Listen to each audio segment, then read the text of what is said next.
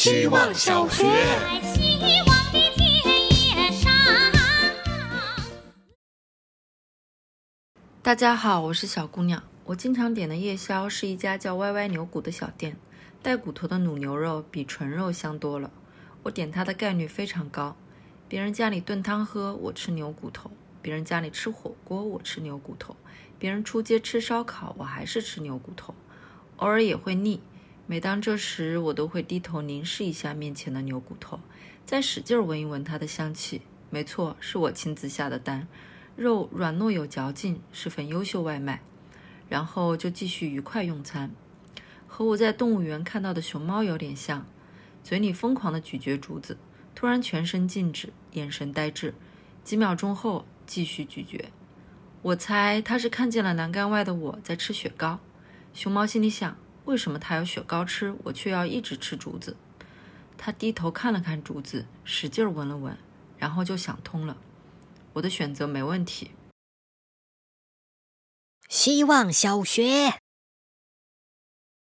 大家好，我是小锅边。我觉得养植物不要太表现出爱，不要盯着它们看，不要期待它生长，不要计算浇水要间隔几天，也不要因为担心它们受到日晒雨淋而忧心忡忡。不要为它们打造阴凉和挡雨的地方而花太多的力气。给它们浇水，只是因为你正好路过，顺手一浇。它们个子太高了，只要剪掉，去除顶端优势，把优势随手放在土上。要是植物长虫了，也不要钻研是哪一种虫类，需要哪一种杀虫剂对症喷洒。觉得我对待植物的方式，也可能会是我希望世界对待我的方式。看起来有点要命。希望小学。大家好，我是小塔肉。我最近去相亲了，我不排斥相亲，也挺期待自己仅靠相亲就能遇到中意的对象。这种心情就像转发抽奖或者买彩票，不抱希望，但是试试。但是在和对方聊天的过程中，我感觉这个人应该也没有谈过恋爱。每天的话题主干是围绕“早上好，下班了吗？到家了吗？晚饭吃什么”展开的。我感觉他不是一个人。而是一张我需要每天填写的表格。后来这件事就不了了之，而且我也不知道我妈给自己挑选女婿的标准是不是和她理财选基金一个思路。这位男性低风险，收益适中，适合长期持有。而这位男性如果现在买入的话，其实是个不错的时机。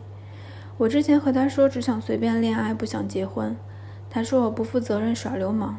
但是父母给我相亲的这个架势。我感觉他们是在做买卖。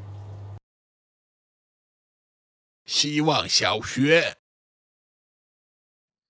大家好，我是小浪。其实每天下午最期待的事情是小狗老师发布入选录音，看看自己有没有上榜，再比较这五个优秀生中各班同学所占的份额。建立毕业班群后。竞争就从原来班级内部变成了年级里的较量。在我看来，哪个班今天入选人数最多，流动红旗就来到了哪个班。目前来说，零一班的同学是我们年级的霸主。但我印象比较深刻的是，有一回我们零三班只有我上了榜，那一整天我都美滋滋的。虽然红旗没有拿到，但咱们班不至于零蛋。心情有点像小时候给班里带了点荣誉，我也不去和谁炫耀，但是懂的同学都向我投来赞许的目光。希望小学，大家好，我是小组长，今天追一下过期的感恩节热点吧。感谢一九九六年七月十日中午一点，奋斗在福州市铁路医院产房一线的所有医护人员。感谢在家底不甚殷实的现实下，仍尝试理解我，放任我在快乐和名利间先选择做一个理想主义者的爸爸妈妈。感谢穿过层层人海，突破层层设防向我伸来一只手的朋友。